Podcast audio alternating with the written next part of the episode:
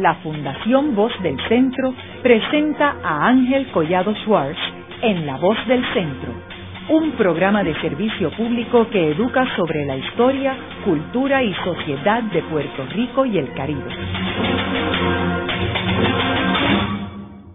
Saludos a todos.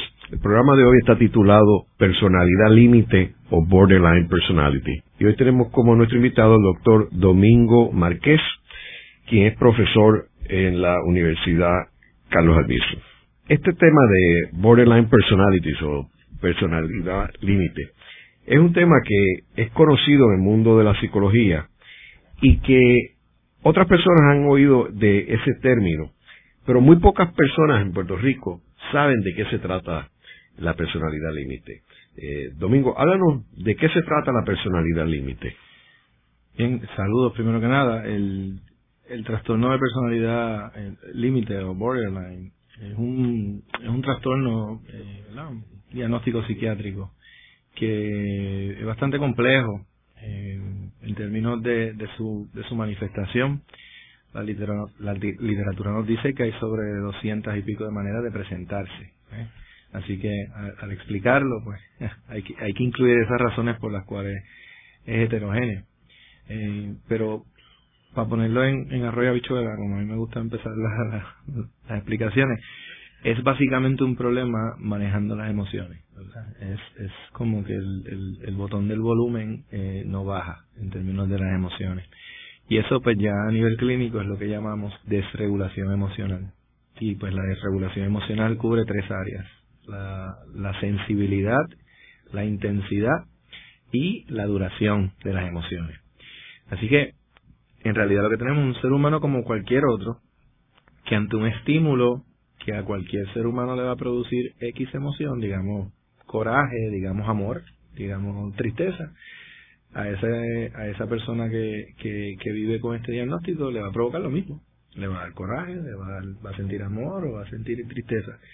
El asunto es que se le va a provocar esa emoción mucho más rápido por la sensibilidad que está afectada, eh, sin que, digamos, sin que tenga que ocurrir mucho. Así que no tiene que pasar mucho para que le dé coraje, no tiene que suceder mucho para que aparezca la tristeza, no tiene que suceder mucho para que aparezca eh, el amor o, la emoción que sea. Así que la sensibilidad, eh, nuevamente, a Rabichuela aprenden de medio maniguetazo, como dicen en el campo, ¿verdad? O de mecha corta. Lo otro es la intensidad son sumamente intensos una vez aparecen las emociones. Así que si pensamos así del 1 al 10, pues a lo mejor las personas, digamos, eh, regulares, en su sistema emocional, digamos, intacto, pues eh, empieza la emoción 1, 2, 3, 4. Estas personas, eh, tras que no tiene que suceder mucho, una vez la emoción se dispara, pues empiezan 6, 7, 8, 9, ¿no? Así que son bien intensos. Y lo otro es que les dura, les dura mucho la emoción. Es decir, eh, se tarda en volver a la línea base, a, como estaban antes. Y cuando digo que se tarda que le puede tomar de un día para otro, es que me tengo que acostar a dormir, tengo que esperar otro día. Eh, así que básicamente lo, lo principal en términos de borderline o trastorno de personalidad límite es la desregulación emocional y estas personas viven con, con esas tres áreas, son bien sensibles, son bien intensos y las emociones le duran un montón. Y precisamente si uno mira bien esas tres esas, esas tres áreas afectadas, pues eh, te vas a dar cuenta que entonces va a haber un ciclo vicioso. Porque si yo soy bien sensible y tengo una emoción bien fuerte y me dura un montón, eh, la secuela de esa misma emoción puede ser el desencadenante para otra emoción intensa más. Es decir, ¿Cómo cuál? Eh, un ejemplo, ¿verdad? Eh, el clásico es vergüenza y culpa, usualmente, que, que tienen, son primas, aparecen juntas esas emociones. Eh, pero digamos que pues yo, eh, un ejemplo de un paciente que es sumamente sensible, pues digamos, eh, conoció, conoció un muchacho en una fiesta o en el trabajo, digamos, un consultor, una persona nueva o un estudiante en la universidad, conoce a alguien que le gusta y está muy alegre. Eh, y de que la persona a lo mejor le sonría o algo así, pues ya a lo mejor siente alegría y amor bien alta. Y digamos por la misma impulsividad que acompaña a estas personas, a hablar de eso en detalle ahorita, pues a lo mejor entonces hace algo que no debe hacer, ¿no? Entonces eh, eh, lo llama o le escribe por lo fuerte que fue la alegría y el amor que sintió. Y entonces luego, como se tarda en bajar y se da cuenta que, digamos, es exagerada su emoción o su reacción, siente vergüenza y culpa, ¿verdad? O un ejemplo de coraje bien, bien fácil, pues, no, no, no, no hizo falta que me dijeran mucho para que me diera coraje, agarré lo primero que encontré y lo rompí, cuando vi que era la figura que me regaló mi abuelito, pues entonces me siento bien mal, entonces viene la vergüenza y la culpa. Pero esa vergüenza y culpa que, que provocó la misma primera reacción es igual de intensa. O sea que ahora me siento súper mal y tengo coraje conmigo mismo. Y ese coraje también es bien intenso. Entonces, estas personas pueden tener cuatro, cinco, seis emociones activas a la misma vez, sin ser capaces de reconocerlas. Porque de hecho el, ser humano en general es malo reconociendo sus emociones. Hay muy poca educación sobre lo que son las emociones. La gente sabe alegría, tristeza, coraje y, por ahí nos quedamos, ¿no? Eh, pero más allá de eso, que la gente entiende lo que es disgusto, lo que es el, mismo odio, y, ahorita hablaremos del impacto de, de, de, la, de la moralidad, ¿verdad?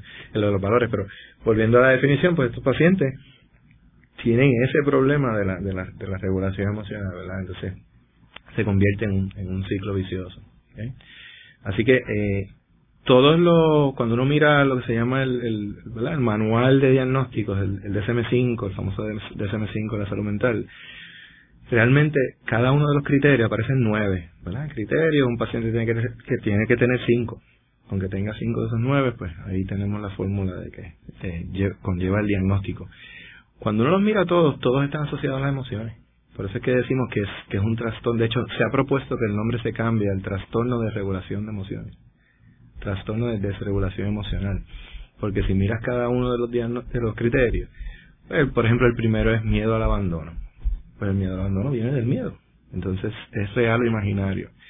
Así que estas personas viven con, con un miedo, pero que mucha gente no entiende. Creen que, que, se, que se va a disparar cuando pues mi novio me va a dejar, o mi esposo se va a ir, o, o me tengo que mudar y no voy a ver a mis padres. No, no, no.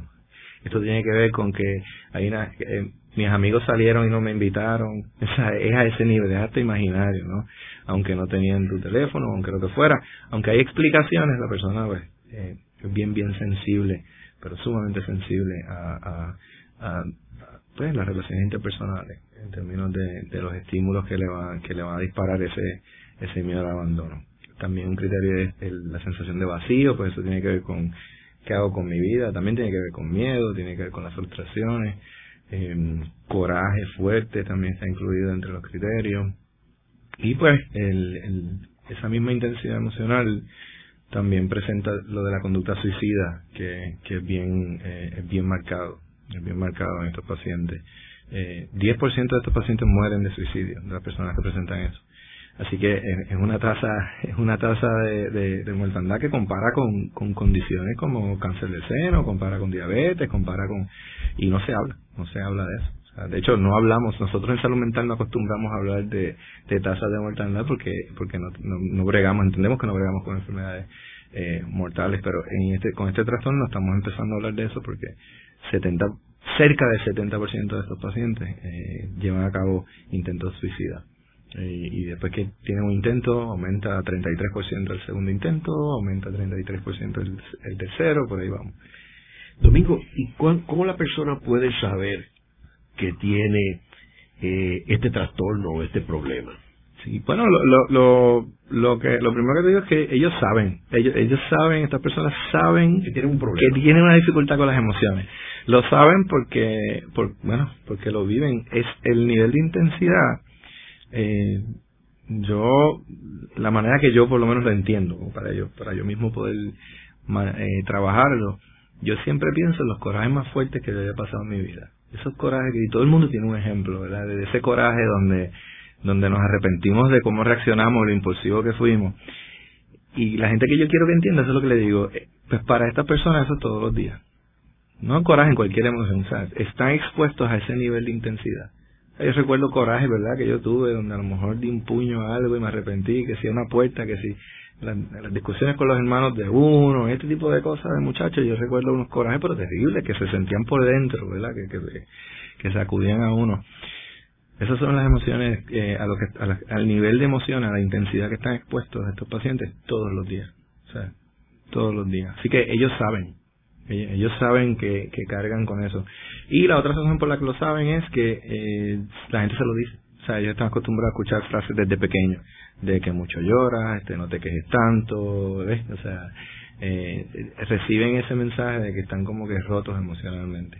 Ahora, para saberlo formalmente, pues tenemos evaluaciones, ¿verdad? Hay unas entrevistas que existen eh, basadas en los criterios eh, diagnósticos y entonces, pues, si, si, si de, veras queremos hacer el diagnóstico, ya, ya sería con un profesional que haga una, una entrevista diagnóstica formal. Y pues con el, con el, con el historial y demás, pues se va haciendo para, para descartar que no haya otras condiciones.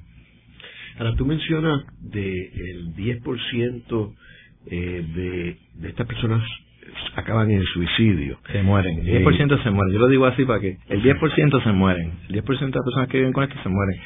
Y si queremos jugar con las matemáticas para hacerlas más impresionantes, el detalle es que no todos los pacientes tratan de matarse. Okay. Hay, hay gente, que, profesionales lamentablemente, que confunden y creen que uno de los criterios para el diagnóstico es que traten de matarse. Eso es incorrecto.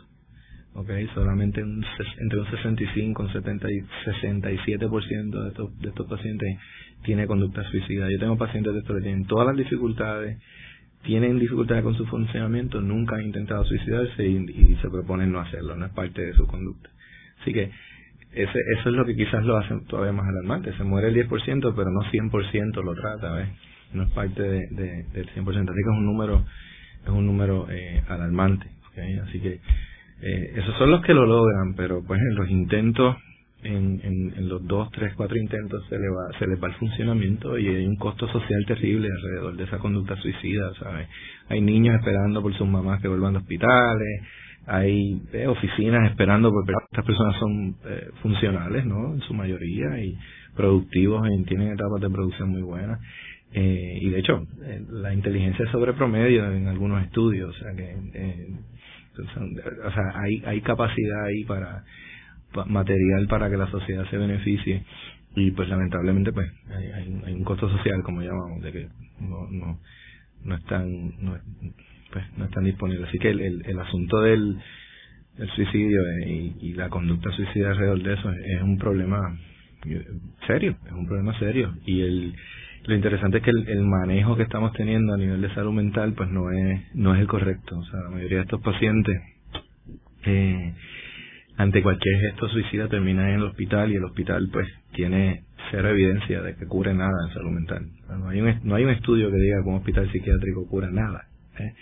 Eh, lamentablemente sin embargo es el espacio donde pues en términos por la por asuntos de seguridad pues se termina enviando, ¿verdad? Porque obviamente si no tiene con quién estar, no lo vas a enviar solo para la casa. Pero tenemos un problema en términos de, de, evaluación de cuando ese paciente está a ese nivel de necesidad en términos de la seguridad. tenemos un problema evaluando cuán, a nivel de salud mental cuando ese paciente necesita el hospital.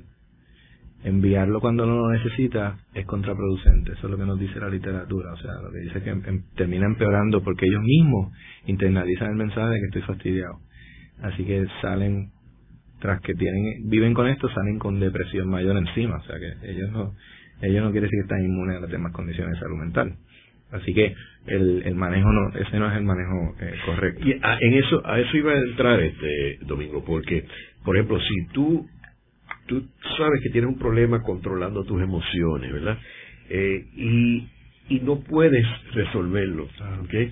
este, ya sea porque no encontraste el, el recurso necesario, ya sea porque no puedas pagarlo. Mm, claro. este eh, y entonces eso te podría llevar a que te deprimieras correcto correcto. Estos pacientes eh, tienen una serie viven con una serie de lo que llamamos trastornos coexistentes o co-ocurrentes. Entre ellos la depresión es el principal. Entran y salen de depresiones todo el tiempo.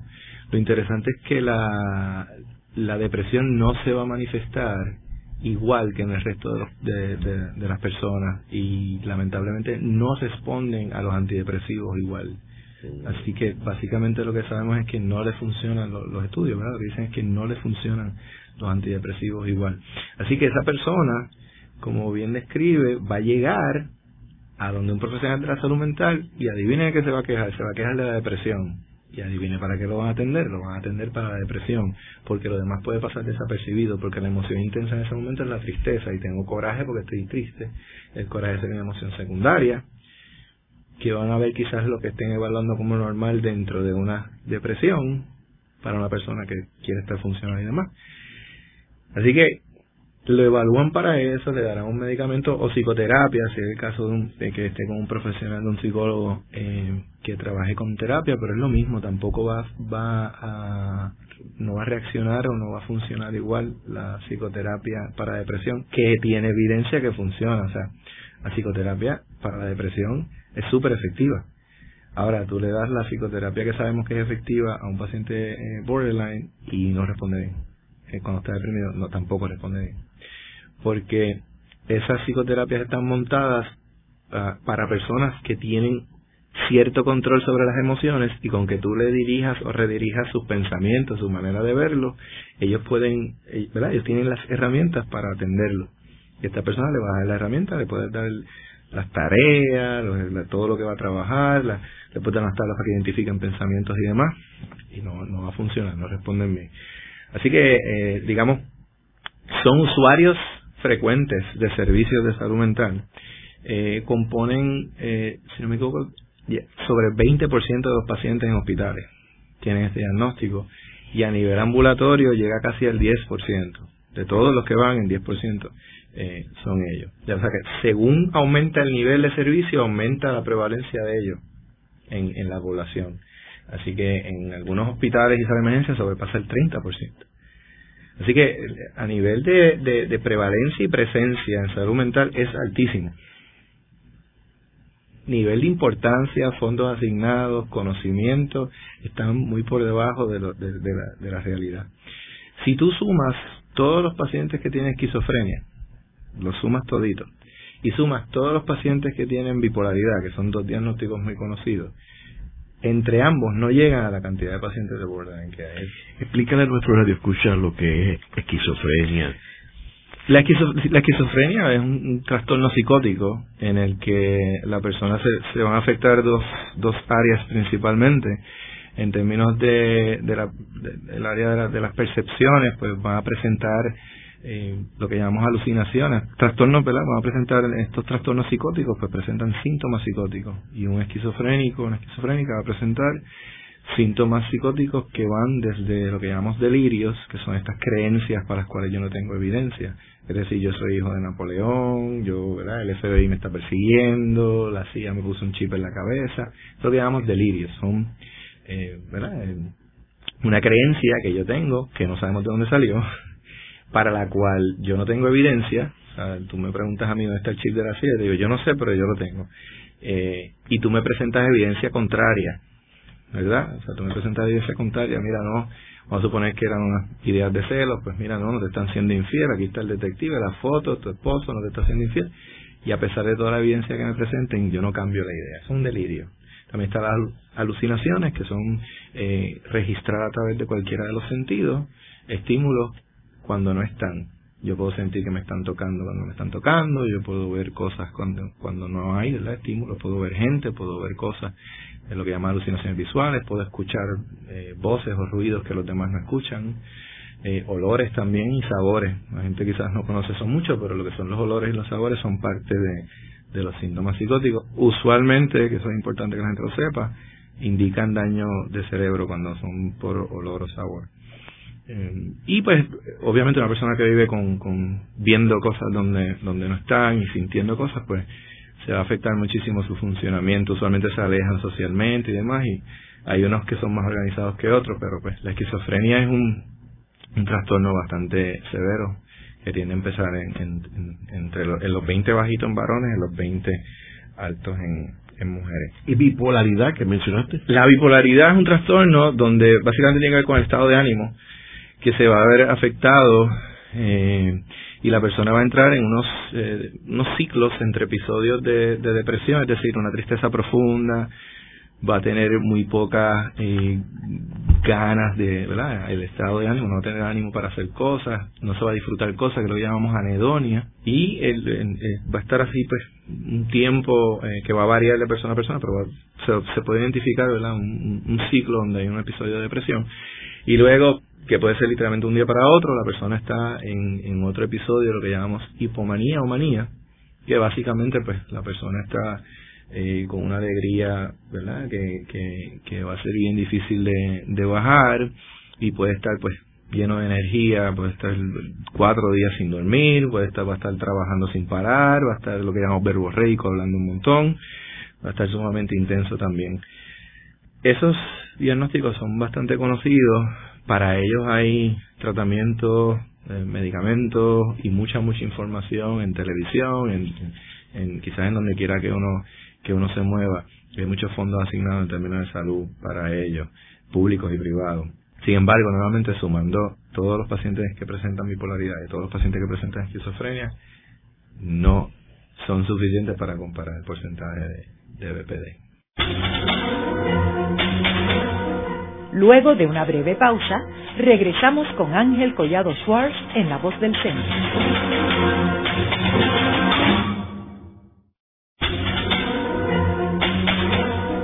Regresamos con Ángel Collado Schwartz en La Voz del Centro. Continuamos con el programa de hoy titulado Personalidad Límite o Borderline Personality. Hoy tenemos como nuestro invitado al doctor Domingo Márquez, quien es profesor en la Universidad Albizu en San Juan. En el segmento anterior estuvimos hablando sobre qué es personalidad límite, este borderline personality. Ahora, ¿de dónde sale ese término? O sea, ¿qué, qué significa borderline? Eh, o, hay, hay dos instancias históricas eh, para, para trabajar el, el término, ¿no? Viene en un comienzo, digamos, estaríamos hablando eh, en las primeras tres, cuatro décadas del, siglo XX, Ah, viene de la tradición psicoanalítica donde Sigmund Freud eh, hablaba de neuróticos y psicóticos. Esa era la división eh, para distinguir a los a los pacientes, ¿verdad? O sea, un paciente psicótico pues ya era el que estaba fuera de la realidad, que presentaba síntomas psicóticos, alucinaciones, etcétera. Y un paciente neurótico pues ese era donde estaban todos los demás, ¿no? El que tuviera problemas con el estado de ánimo, el que tuviera fobias, etcétera. Y ellos lo que, lo que establecían es que encontraron un grupo de pacientes que no encajaban ni entre ni el grupo de los psicóticos porque no estaban fuera de la realidad, porque no tenían eh, no, había alucinaciones, no había este tipo de cosas, pero tampoco les, les encajaba en el grupo de los neuróticos, que es simplemente una fobia, que simplemente, ¿verdad? las cosas que, que, que Freud podía resolver bastante bastante bien eh, con su tratamiento ambulatorio. Así que Mm, digamos, no, lo envió a un hospital y no, no está a ese nivel, en aquel entonces pues los sanatorios aquellos era para dejar a la gente a vivir, eh, ni tampoco responde a mi tratamiento ambulatorio. Y, y, están como que en el borde, en la frontera entre estas dos categorías, y por eso es que estos pacientes los denominaron, viene lo de borderline, que es que están en la, entre la, en la frontera, en el límite entre lo que es ser neurótico y ser psicótico. Eh, hoy día, pues ya la aplicación es más en, el, en la frontera entre las emociones. ¿sí? Así que lo, movieron ya de, de, esa definición más psicoanalista a una pues un poquito más más biosocial, o sea, considerando el asunto de lo biológico que son las emociones. Entonces, eh, de, de, ahí que viene, de la frontera de las emociones, originalmente de, entre neurótico y psicótico. ¿Y qué, qué investigador científico fue el que definió esto? Eh, no hay, o sea, en, en, en, aquel en aquel entonces eh, se empieza a nombrar entre cartas y libros de, de distintos psicoanalistas. Pero no hubo un autor como tal del término. Eh, bueno, hubo unos primeros unos primeros eh, intentos, pero pues, en, los primeros intentos eh, Jung menciona algunas cosas, Freud menciona algunas cosas, pero por esa línea de estos pacientes, el detalle es que ellos no lo querían tratar, así que no hubo mucho, ellos hablan de que no había nada que hacer con ellos. Eh, y eso es bien interesante porque eh, por muchos años esto se vio como, como si fuera una especie de cáncer terminal, eh, al punto donde no se le decía el diagnóstico al paciente. Así que, y eso, y eso no es tan atrás, ¿no? Cuando yo empecé como estudiante y y un poco me atreví a trabajar esto, pues todavía cuando dimos, estamos hablando de 2006, yo doy mi primer taller de educación continua y estoy dándose a psicólogos licenciados hace tiempo y aquí yo acabo de graduar dándole temas de, de, educación continuada. Fue bien interesante porque mucha gente mayor me regaña como que, pero ¿y cómo le vamos a decir a estos pacientes que tienen borderline? Como que tú estás loco, muchachito. Así que eh, eso eso estuvo hasta en los 2000, ¿no? El asunto de que no le dices el diagnóstico porque eso es bendito, no hay no son resistentes al tratamiento, no hay nada que hacer. Sin embargo, hace más de 20 años sí, hay tratamientos que tienen evidencia que ayudan, pero pero el término, pues, pues imagínense, hasta los profesionales lo, lo, lo escondían, digamos. Y en términos de incidencia por sexo, por edad, o sea, hay más hombres, mujeres, es de personas jóvenes, de personas mayores. Eso requiere una buena explicación. El, el trastorno empieza, o sea, la gente nace con esto. La gente va, los niños. La gente nace con esto. Sí, todos los niños de 5 años, yo, de manera de chiste, todos los niños de 5 años son borderline, ¿verdad? Porque son perretas y son intensos. Pero el que lo tiene, lo tiene. O sea, usted nace con, con la parte con la parte de la intensidad emocional. Lo que dije de la desregulación, uno es intenso o no es intenso. O sea, esa parte biológica y tú naces con ella. De hecho, se, se, han hecho estudios a nivel de cerebro. Entonces, em, lo que se ha, lo que se ha visto es que la amígdala, que la amígdala no es que te sacan, sino la, del centro del cerebro, que trabaja con las emociones, es hiperactivo en estas personas simplemente. Así que es un asunto como de cablería, ¿no? Como decimos, el cerebro es distinto y el área de las emociones es hiperactiva. Entonces, las, las áreas de las cortezas frontales que trabajan con, con el juicio, con las decisiones, con las ideas, se entiende que es hipoactiva. Así que cuando miramos tenemos personas que las emociones son bien intensas y entonces el área que le, que le dice qué hacer es hipoactiva, así que por eso es que son impulsivos, la emoción manda. Ahora, volviendo al asunto de, hombres y mujeres y de dónde viene, pues viene de lo, de lo biológico, esa, esa parte. Ahora, en términos de hombres y mujeres, hay, hay dos respuestas eh, la gente cree que es una y la respuesta, digamos, del libro que te va a dar mucha gente es 75% son mujeres. Eh, pero no es correcto decir eso. 75% de las personas diagnosticadas, es decir, la evalué y le puse un diagnóstico, son mujeres. Por lo tanto, fue alguien que llegó a una clínica a evaluarse. Ah, lo que entendemos es que eso no quiere decir que la prevalencia es tres veces en mujeres. Eso es incorrecto. Los hombres están en otro sitio con otro diagnóstico pero entendemos que, que, es equitativo, entendemos que es equitativo, no, no a pesar de que nuevamente ese es el número que va a haber, este 75% en mujeres, lo dice el DCM, lo dice investigaciones, pero eso es lo que la gente tiene que entender que eso es diagnosticado. Los hombres, lo que sabemos es que llevan a cabo otras conductas impulsivas. Y, y, para entender eso un poquito hay que hablar de, de esas conductas impulsivas precisamente por esa parte biológica de la amígdala hiperactiva y que son impulsivos, estos pacientes, cuando hablé ahorita de ese coraje insoportable o de las emociones que son tan intensas, ellos resuelven, ellos resuelven a su manera. Así que eh, ahorita mencionamos que ya ellos saben que ellos tienen un problema. Ellos terminan resolviendo con algunas conductas impulsivas. Y una de las cosas que vemos en estos pacientes es que ellos van a llevar a cabo algunas conductas para resolver, para calmarse, para bajar su emoción pero que terminan siendo lo que nosotros llamamos autodaño, es decir, son efectivas en el momento para calmarse, pero se termina, termina empeorando la situación. Lo que sí sabemos es que entre hombres y mujeres esas conductas son bien distintas. Para dar algunos ejemplos de las posibles conductas impulsivas para calmar las emociones, se puede incluir lo que llamamos autolesiones no suicidas, que son al cuerpo, ¿verdad? La persona se puede quemar a sí mismo, morder a sí mismo, arañarse a sí mismo, arrancarse el pelo, pegarse la cabeza contra la pared, pegar puños a la pared, eh, cortarse, que hay gente que cree que eso es un criterio, ¿no? que no, no, es correcto. Cuarenta y pico por ciento de los pacientes se cortan en una muestra con puertorriqueños, que nosotros hicimos estudio, no llega al 50%. Cortarse, quemarse, ese tipo de cosas, también puede ser la comida atracones, si, si, me siento bien mal emocionalmente, ingiero un montón de comida en poco tiempo, no con hambre, sino como literalmente eso, eso baja la emoción, eh, manejar el carro por ahí de manera temeraria, romper cosas, pelear con gente, abuso de sustancias también, abusar del alcohol, de las pastillas recetadas, puede ser apostar, puede ser pegar fuego, puede ser... Precisamente hay algunos que cuando se sienten mal se van al hospital y que los hospitalicen y termina siendo... eh, la, la, la, compra compulsiva, ¿verdad? El, consumismo, irse de shopping y gastar el dinero que no tienen, eso les calma. Sabemos entonces que hay unas conductas más usuales en mujeres y otras más usuales en hombres. El asunto es que las de hombres los terminan llevando a tratamiento, entre comillas, pero realmente es a cumplir sentencia en otro lado.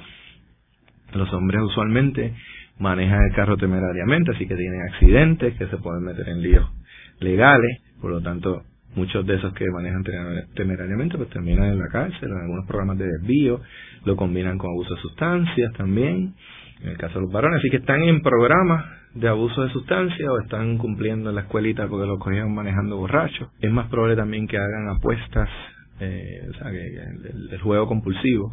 Es más probable también que, que golpeen personas, que entren en pelea física.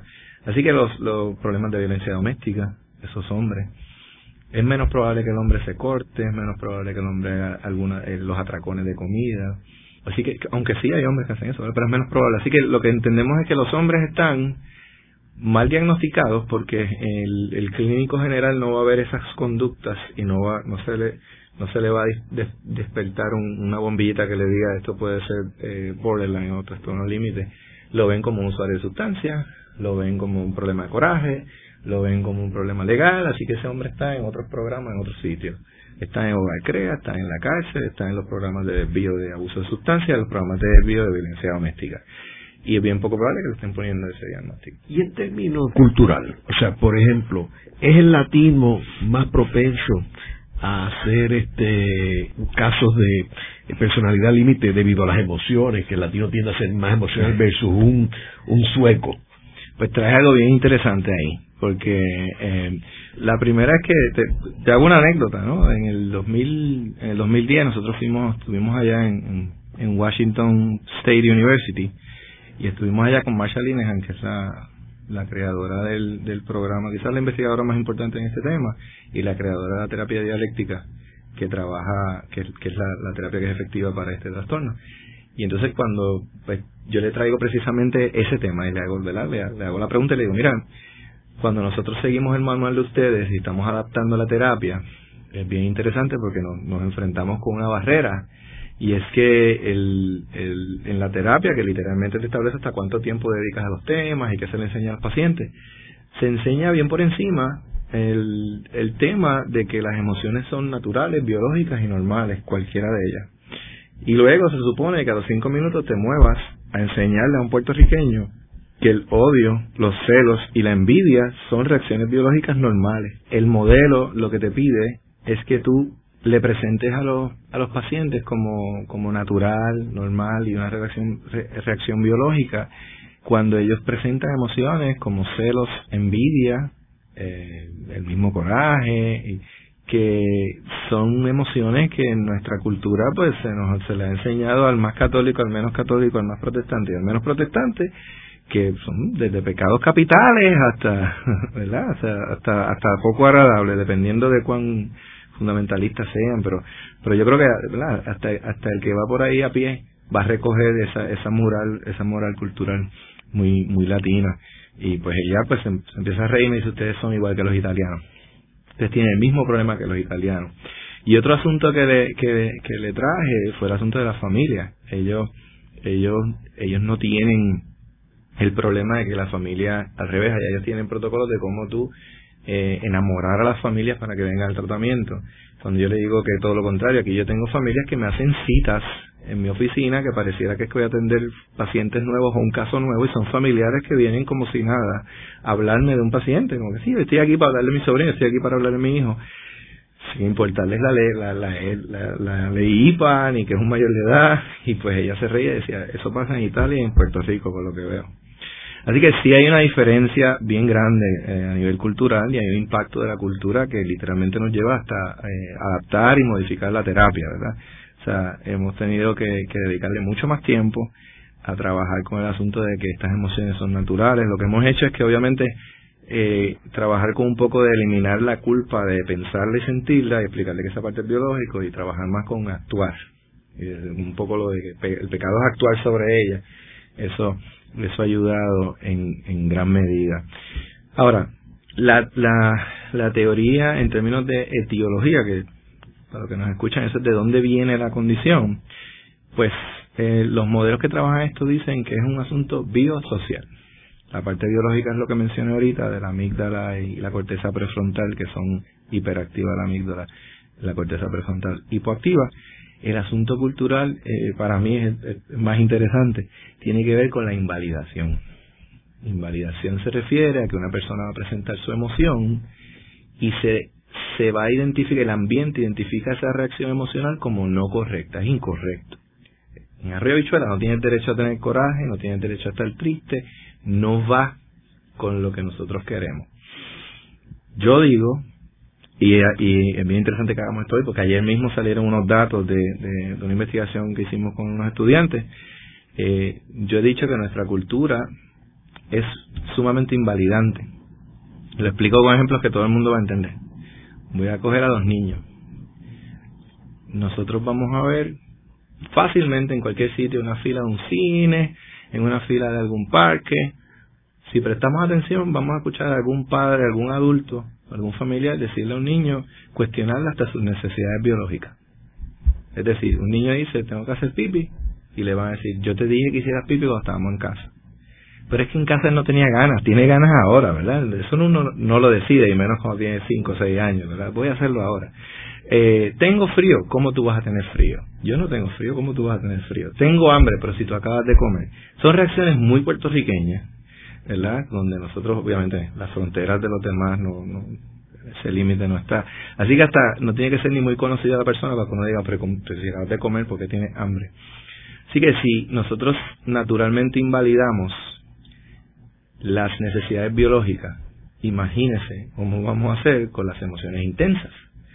Así que en nuestra cultura, estas personas, si vienen con la predisposición biológica de que son intensos emocionalmente, lo que dice el modelo es que lo que hace falta para que entonces, digamos, se desarrolle lo de borderline es que crezcas también en un ambiente invalidante. Así que de nuevo, para que haya una persona o el diagnóstico de borderline, el modelo lo que te dice es que seas intenso a nivel biológico y que crezcas en un ambiente invalidante.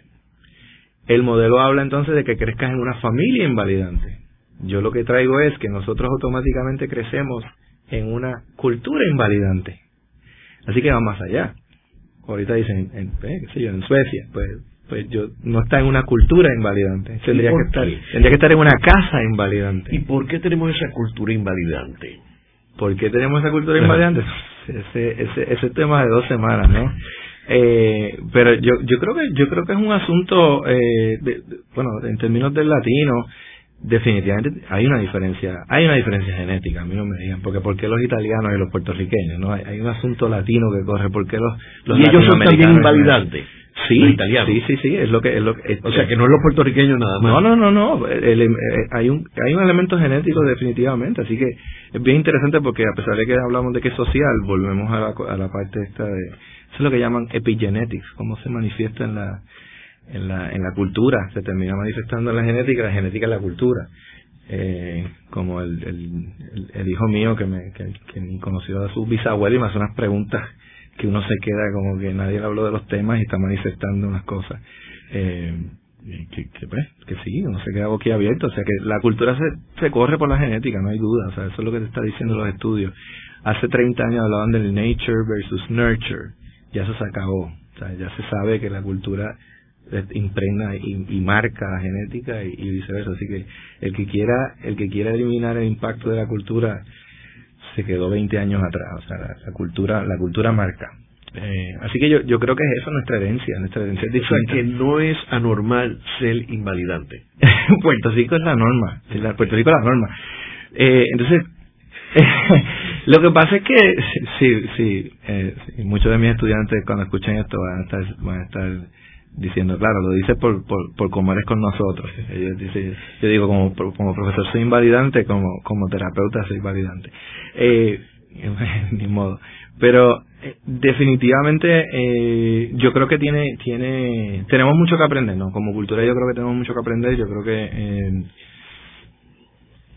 vamos a generar adultos con más destrezas si, si aprendemos si aprendemos a validar pero yo lo, yo lo yo yo lo veo como una herramienta no creo que no, no, no vamos a perder el sabor de nosotros no no no vamos a perder la intensidad eh, y, el sabor. Y yo creo que el que ha estado alrededor de, de, cuando hay eh, ocho puertorriqueños y dos personas de otro lado, entre más lejos sea, yo creo que ahí es cuando esa gente nos describe, en que más cuenta nos damos, ¿verdad?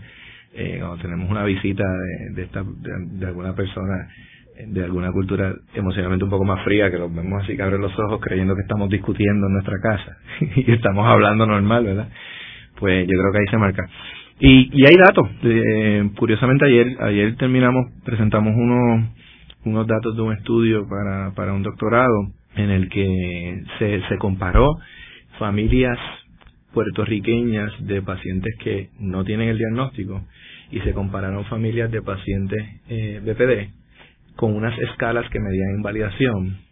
Y las interesantemente las familias se, da lo mismo que, que, lo que dice la teoría porque lo que tuvimos es que las familias de pacientes BPD en Puerto Rico sacaron puntuaciones mucho mucho más altas estadísticamente significativas más altas la diferencia fue significativa mucho más altas que las familias puertorriqueñas que no eran BPD haremos una breve pausa pero antes, los invitamos a adquirir el libro Voces de la Cultura, con 25 entrevistas transmitidas en La Voz del Centro. Procúrelo en su librería favorita o en nuestro portal.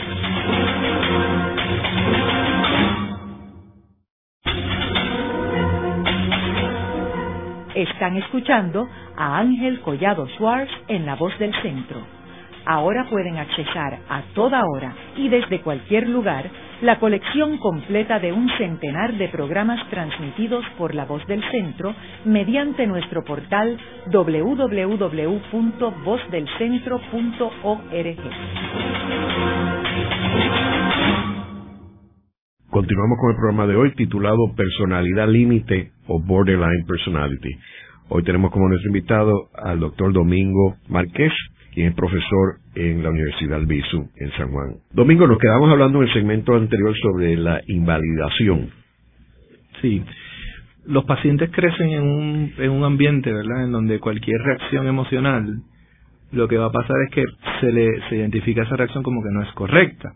Entonces, el, y pues un poco mirando la cultura, el, yo digo que en, Puerto Rico hay maneras adicionales de invalidar, ¿verdad? Porque somos muy buenos en eso. Entonces, también está la invalidación en Puerto Rico como que yo, la que yo llamo con buenas intenciones, que esa no se identifica en la literatura norteamericana, ¿verdad? Eh, una manera también de invalidar es cuando los padres y la familia te resuelven todo.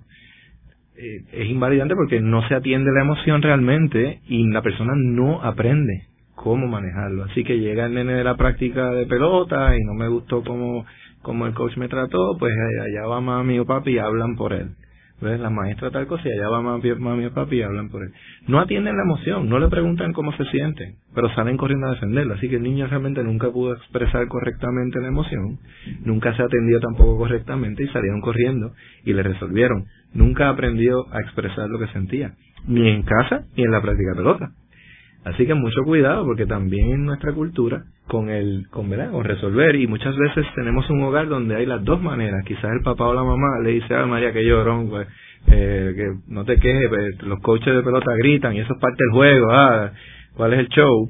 Y la otra parte quizás sale corriendo y, y resuelve, pues no vayas más, no, ¿verdad? vamos a buscarte otro deporte, pobrecito, y, y las dos cosas, los dos, las dos reacciones dejan a un niño en una esquina que no, no expresó emoción, nunca se enteró cuál era la emoción y mucho menos cuál es el manejo correcto de esa emoción. Eso podría eh, definirlo como enabler, lo que llaman en inglés. Sí, sí, sí, sí, sí, sí, Entonces se combina con esa otra manifestación de lo que llaman la, en la literatura de BPD le llaman la familia perfecta, que es la familia donde no, no puedes, no puedes tener ningún tipo de expresión emocional que no cuadre con, con lo que con como nosotros vemos esta familia. No cabe en esa familia.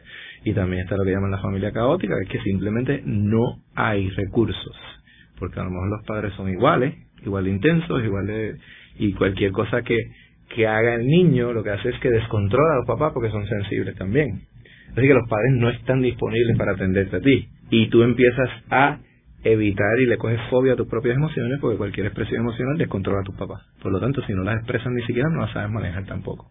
Aunque seas intenso.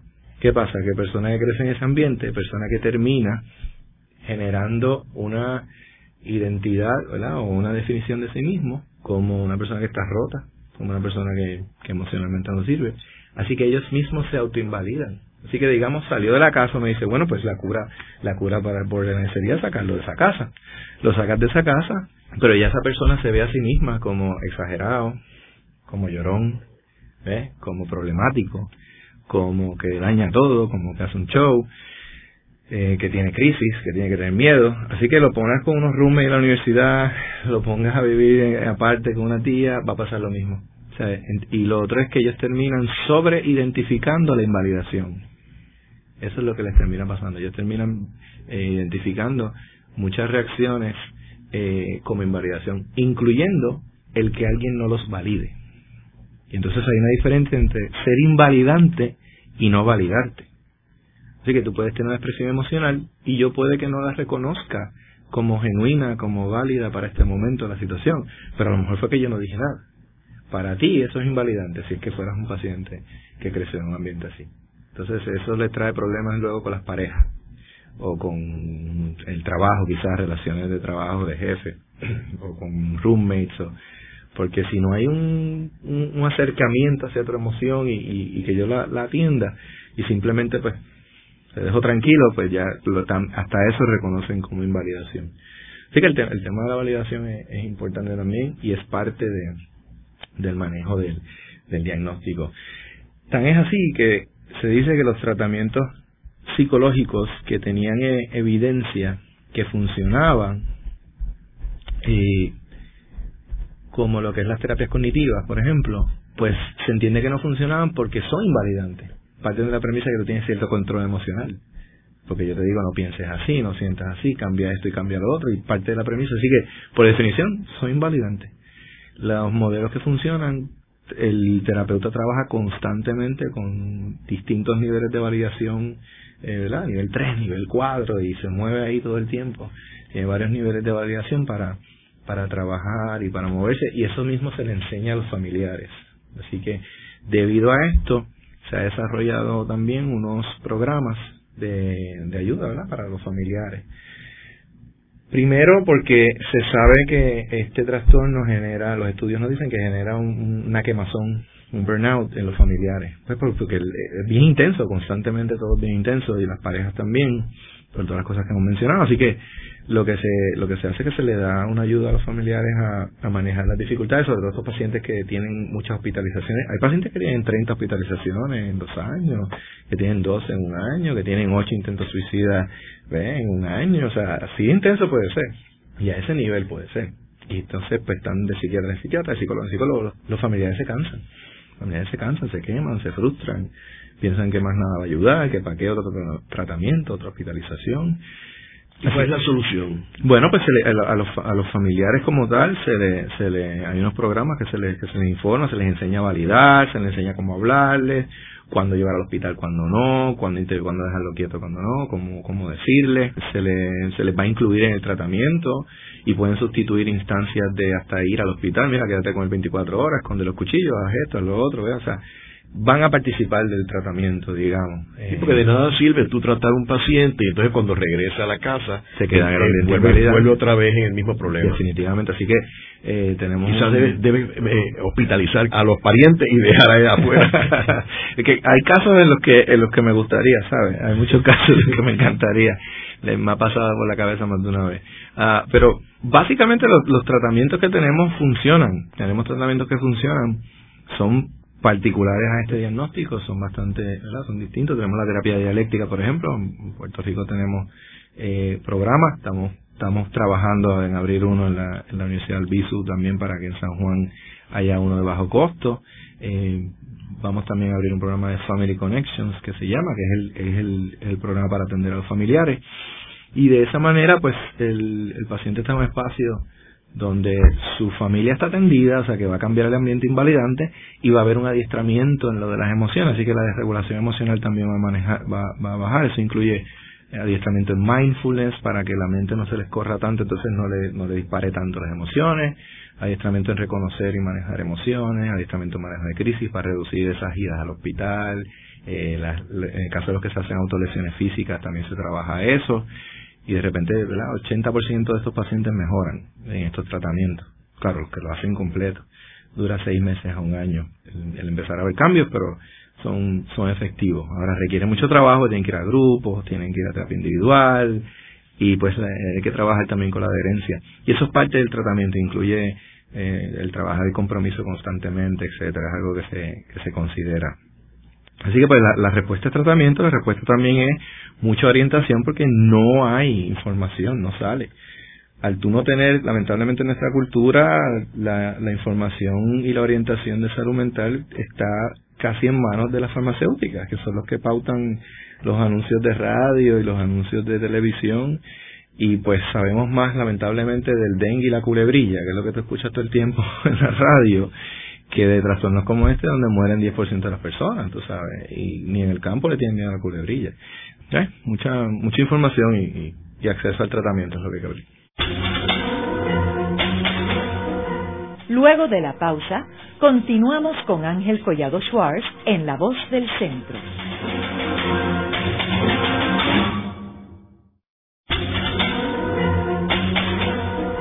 Continuamos con la parte final de La Voz del Centro con Ángel Collado Schwartz.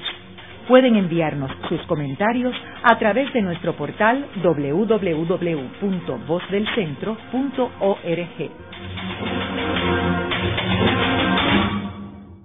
Continuamos con el programa de hoy titulado Personalidad Límite o Borderline Personality. Hoy tenemos como nuestro invitado al doctor Domingo Márquez, quien es profesor en la Universidad Albizu en San Juan. Hablando de las personas que tienen problemas o el trastorno de personalidad límite o borderline personality, eh, mencionaba que son personas que no pueden controlar sus emociones. ¿Qué relación tiene entre ese trastorno y el problema de violencia doméstica, que es uno de los problemas más grandes aquí en Puerto Rico. Pues no, no tenemos un estudio en términos de, ¿verdad? De que haga una correlación, que sería el estudio formal que, que a nivel estadístico te diría si, si hay una relación en la, y en la otra. Lo que sí tenemos es que sabemos que en, en el grupo de pacientes que tienen este diagnóstico, la incidencia es mayor que, que en las personas, digamos, que no tienen el diagnóstico. No podemos decir A es igual a B, o sea, no podemos decir eh, BPD lleva a violencia doméstica, pero sí es más alto la prevalencia de violencia doméstica en, en, este diagnóstico que en la población en general. Y entendemos, mirando un poco la literatura del, diagnóstico y algo que mencioné ahorita, los varones con BPD tienden a estar en ese grupo. Y esto pues ya lo digo a nivel anecdótico, nuestra experiencia clínica, las mujeres por igual. O sea, yo tengo eh, cuatro, cinco, seis ofensoras de violencia doméstica en mi oficina que cuando pierden el control de, eh, golpean a su pareja. Y precisamente la preocupación es que a nivel cultural el manejo es casi un chiste. O sea los esposos llegan y uno es el que tiene que recordarles que, que aunque, aunque lo hace la ofensora es una mujer porque eso es violencia doméstica y que uno tiene que reportar algunos de esos casos y que la ley 54 y en ese sentido está verdad el asunto de de cómo cuando cuando la mujer es la cuando el hombre es el ofensor pues la mayoría termina un programa defensores, eh, pero vemos vemos mujeres que, que sí, que lo hacen. Hay una gran diferencia porque el mecanismo no es como control, no es un mecanismo de, como, como el problema clásico de violencia doméstica, donde una persona está llevándolo a cabo eh, con un propósito y, no, no, me deje y manejar, ¿verdad?, de controlar la mente del otro. Aquí es simplemente, eh, es el equivalente a tirar algo al piso, es el equivalente a, a romper un papel, es una reacción súper impulsiva y usualmente a, los, cinco segundos estás arrepentido y, y hasta los familiares tienden a entender, a verlo así. Y parte de lo que se trabaja es que es que tienden a verlo como que eh, lo entienden y saben que es parte de la condición y ahí es que hay que trabajar con es parte de la condición pero no es válido es inválido. Y a pesar de que hable mucho de la validación ahorita nosotros no validamos todo, todo como clínico verdad o sea no se valida lo inválido y eso hay que enseñárselo también a la familia. La violencia doméstica es una de las cosas que enseñamos que no se valida, no, válida. Y la violencia contra el niño. Pues esa no es tan común, eh, o sea, no, no vemos que, que haya un, porcentaje mayor ahí. Y donde lo hay, pues probablemente tiene que ver con nivel socioeconómico, etcétera, eh, con el, el digamos, el, el, abuso corporal cuando se enseña como, como parte de, del respeto y de la cosa. Va, va más atado a la cultura en general, del, del nivel socioeconómico, donde se enseña que como dicen, una galleta a tiempo, una varita guayaba a tiempo, endereza cualquiera, tiene más que ver con eso que con el mismo diagnóstico. Habiendo dicho eso, claro que hay casos donde la intensidad se ha manifestado así, pues, hay, hay personas que han perdido a sus hijos, pero el porcentaje no va a ser mayor que el resto. Pero sí, claro que sí, la intensidad y demás se le puede ir la mano regañando, se le puede ir la mano, se le puede ir a un descontrol y pues pueden perder a sus hijos. y pues, Es un diagnóstico que si no es atendido los problemas son serios. Y en términos de personas famosas, que tienen este diagnóstico de personalidad límite eh, y, máximo cuando estamos hablando de artistas eh, por la intensidad y la pasión desde desde un un Picasso pintando, podía estar horas y horas y horas pintando, o un Beethoven componiendo, y las escenas y lo, lo, que los historiadores han hablado, que él casi casi peleaba con el piano este cuando componía. Pues mira, sí, hay, hay, hay numerosas listas. Eh, yo siempre he sido cuidadoso porque quién confirma ese diagnóstico, ¿verdad? Pero hay numerosas listas eh, y son basadas en anécdotas. Pero sí, uno ve desde muchos de estos músicos y pintores que están en algunas listas de, los, de, los, de las personas que se entiende que sufrían de borderline personality disorder. Se habla de que Carrie Fisher, que es la, la que hacía de Princesa Leia en las películas de Star Wars. Se habla de Megan Fox, que es la que sale en las películas de, Transformers se menciona Angelina Jolie y está Brandon Marshall que es un por lo menos es el, que yo estoy pendiente porque él trabaja con, despertar concienciación del, diagnóstico y hacer awareness eh, y ha donado millones de dólares también al, estudio eh, y es un jugador de NFL eh, Brandon Marshall que está con, con Chicago si no me equivoco eh, así que sí, lo, lo hay. en mi opinión, debe estar trabajando un poquito más en despertar conciencia porque hay poco conocimiento del, del diagnóstico. Pero pues esto afecta a quien sea, porque esto viene, esto viene, ¿verdad? Como decimos, a nivel biológico. Así que, ahora, tú puedes tener una persona pues, que lo presenta a nivel biológico, pero si crece en un ambiente donde se le enseñen lo que son las emociones y el manejo correcto desde pequeño, pues no va a tener problema. Va a ser alguien, como decimos, fuertecito, pero, pero no, no hay mayor problema. Pero sí, va, afecta a todo, así que va a haber mucha gente famosa. Y el área del drama y de, y de el área del drama y artistas tengo muchos, no necesariamente son famosos, ¿verdad? Pero son muy famosos conmigo, ellos, que yo los atiendo. Así que sí, vemos muchas personas que son artistas, tú sabes, teatro, música, porque yo entiendo que, que no es que el teatro provoque eso, sino que estas personas sensibles a las emociones, obviamente son, son, eh, van a tener preferencias por esas áreas Así que tengo mucha gente con mucho talento, digamos, entre, entre los pacientes. Y tú como psicólogo, ¿es fácil tú poder detectar, como mencionaste al principio del programa, que llega una persona deprimida este, y tú brincar a concluir que el problema de él es de personalidad límite? Eh, sí y no. Eh, eh, hay momentos en que juro que sí y me equivoqué. Y hay momentos en que juro que no y también pero mayormente, la mayoría de las veces, obviamente sí, con la experiencia y demás, y uno ya sabe cuáles son, qué, a qué responde cada episodio, las emociones, cuando están justificadas y no, ¿sabes? Uno, uno puede cortar muchísimo en términos del tiempo que requiere una evaluación y con el conocimiento. Como te digo que sí, cuando tiene conocimiento, te digo también que he atendido pacientes, por ejemplo, que, que vienen con una fobia una fobia y yo resolví el problema y se desapareció lo, que lo que les trajo, su motivo de consulta y luego me, reaparecen con otra crisis y ahí es que me doy cuenta que esto esto iba más allá. Pero sí, he llegado a atender personas y ni me entero. Igual que le va a pasar, tú puedes estar con una persona totalmente funcional en el trabajo una o dos semanas y otro día aparece otra persona porque eh, son lo que en inglés llaman multidependent, ¿verdad? Son bien dependientes de su estado de ánimo y van a variar. Así que también puede pasar en terapia, pueden llegar con su depresión y atendiste eso y si se movió y reaccionó de alguna manera, pues, pues, pues sí, te, tú juras que atendiste una depresión porque la vas a ver ahí, está claro, o sea que no es, no es que te equivoques, es que había algo más, pero, pero pasa. En el programa de hoy hemos discutido la personalidad límite o borderline personality. Vemos como ese es uno de los grandes problemas eh, en Puerto Rico.